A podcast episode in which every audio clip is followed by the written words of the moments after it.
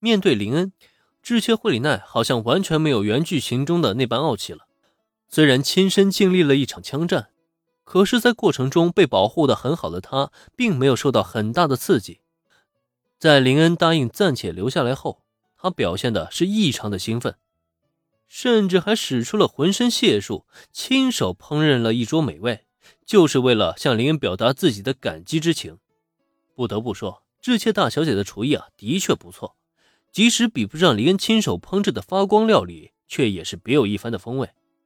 尤其是还能从他料理中品尝到浓浓的爱恋，这妹子该不会是喜欢上林恩了吧？对于一个厨师而言，在厨艺达到一定程度以后，便可以利用料理来传递自己的心意，为食客带去最大的满足。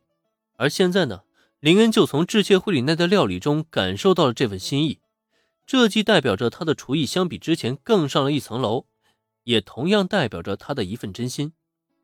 也正因如此，在吃过这份料理之后，林恩沉默了。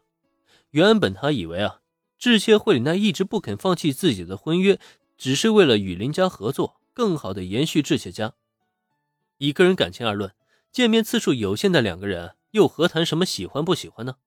一切都不过是利益的驱使而已。可现在不一样了，如果这个妹子是真心喜欢上自己的话，那自己又该用什么态度去回应她呢？哈惠里奈，你的厨艺又进步了。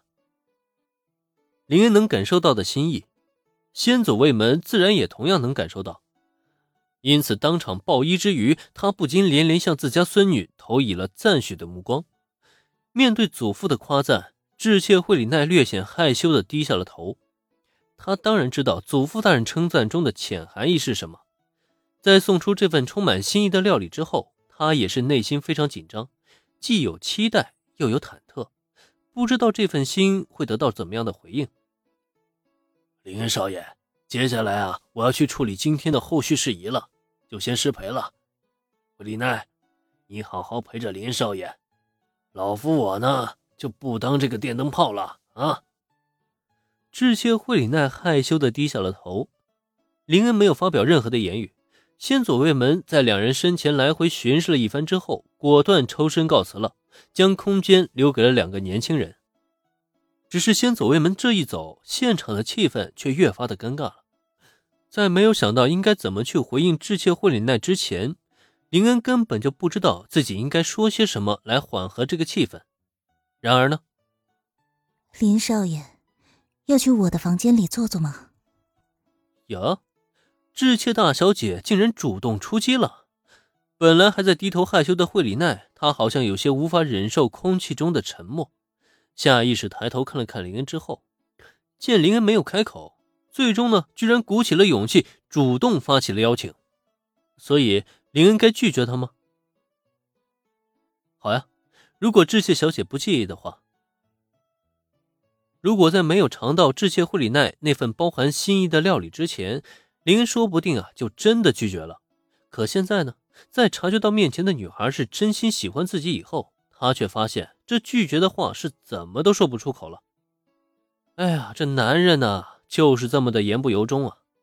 虽然嘴里一直说不，可实际上呢，却还是无法拒绝。